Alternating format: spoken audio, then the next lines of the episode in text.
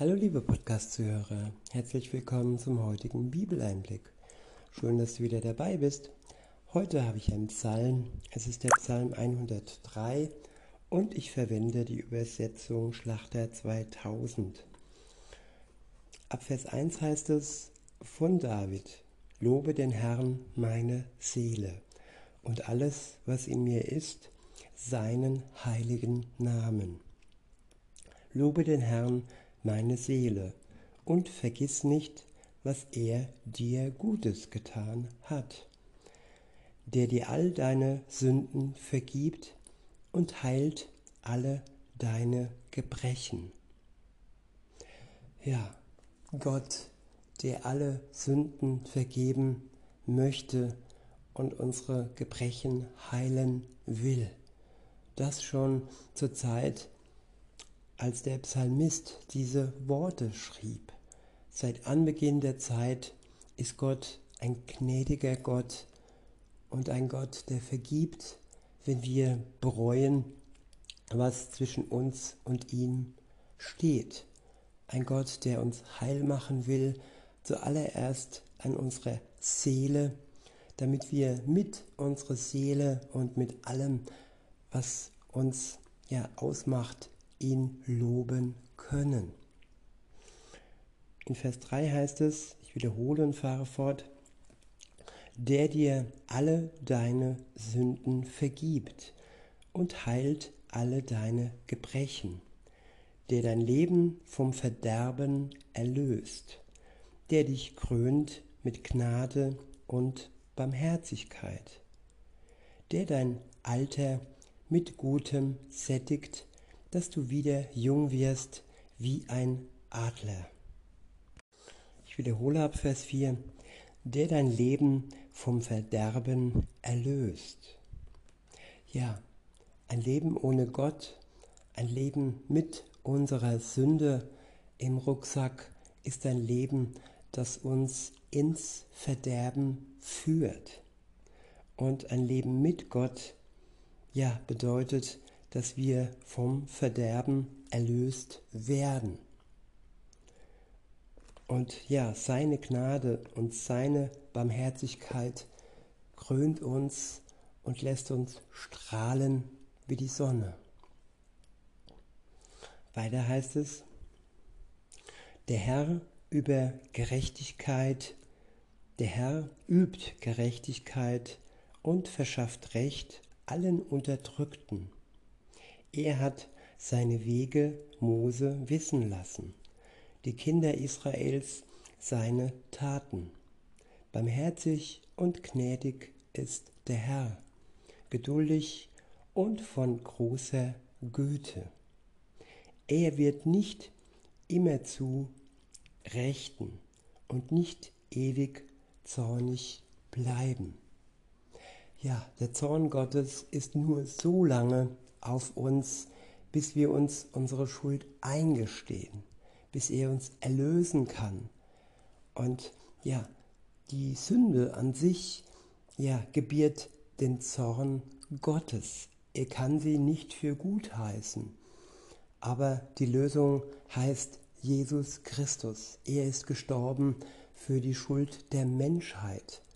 Und wer im Glauben in Anspruch nimmt, dass er für ihn gestorben ist, der bekommt einen Gott, der gnädig ist und der ja liebevoll uns gegenübersteht. Und ohne die Sünde, wenn sie hinweggefegt wurde, ans Kreuz genagelt wurde, durch den Glauben die Kraft bekommen hat zur Erlösung, dann ja, wird er nicht mehr ewig zornig auf uns sein. In Vers 10 heißt es, er hat nicht mit uns gehandelt nach unseren Sünden und uns nicht vergolten nach unseren Missetaten. Ja, in der Welt ist es so, wenn wir eine Straftat begehen, dann müssen wir, wenn wir zur Rechenschaft gezogen werden durch die Polizei und durch das Gericht, für unsere Strafe büßen. Und bei Gott ist es so, wenn wir einsehen, wenn wir Reue zeigen, dann vergilt er unsere Missetaten nicht mehr. Dann ist es vergessen, was wir taten und dann sind wir frei von, unseren, von unserer Schuld. Ja, in der Welt ist es so, da gibt es oft eine lange Liste bei Menschen, die dann vorgelesen wird. Und diese Liste der Vergehen, der Schuld wird von Gott ja verbrannt. Sie wird ja tief ins Meer ähm, mit einem Stein dran äh, geschmissen, wie man es sich vor de, äh, vorstellen kann. Auf jeden Fall sind diese Taten, ist diese Liste dann vertilgt und nicht mehr abrufbar. In Vers 11 heißt es, denn so hoch der Himmel über der Erde ist, so groß ist seine Gnade über denen, die ihn fürchten. Ja, seine Gnade ist größer wie jedes Vergehen. Wenn du denkst, du hast so viel auf dem Buckel, du hast so viel getan, dann ist es genauso schlimm, wie wenn du denkst, ja, du bist ein guter Mensch und du hast wenig getan, aber beides ist ein Extrem, das uns nicht zu Gott bringt. Nämlich die Gnade Gottes tilgt alle unsere Schuld und auch deine Schuld. Und auch die kleine Schuld ist, ja, da ist es auch erforderlich, dass wir durch die Gnade Gottes uns erlösen lassen. Und was ist schon klein? Wenn wir jemanden nur Zeit stiehlen, jemanden beleidigen, belügen, ja, wer sagt, was ist klein und was ist groß und wer sagt, wer ist ein guter Mensch und wer ist ein schlechter Mensch. Für Gott sind wir alle gleich. Wir sind angewiesen auf seine Gnade. In Vers 12 heißt es, Sofern der Osten ist vom Westen, hat er unsere Übertretungen von uns entfernt. Wie sich ein Vater über Kinder erbarmt, so erbarmt sich der Herr über die, welche ihn fürchten. Denn er weiß, was für ein Gebilde wir sind. Er denkt daran, dass wir Staub sind. Die Tage des Menschen sind wie Gras. Er blüht wie eine Blume auf dem Feld. Wenn ein Wind darüber geht, so ist sie nicht mehr da. Und ihre Stätte kennt sie nicht mehr. Aber die Gnade des Herrn währt von Ewigkeit zu Ewigkeit über denen, die ihn fürchten, und seine Gerechtigkeit bis zu den Kindeskindern, bei denen, die seinen Bund bewahren und an seine Gebote denken, um sie zu tun. Der Herr hat seinen Thron im Himmel gegründet und seine Königsherrschaft regiert über alles.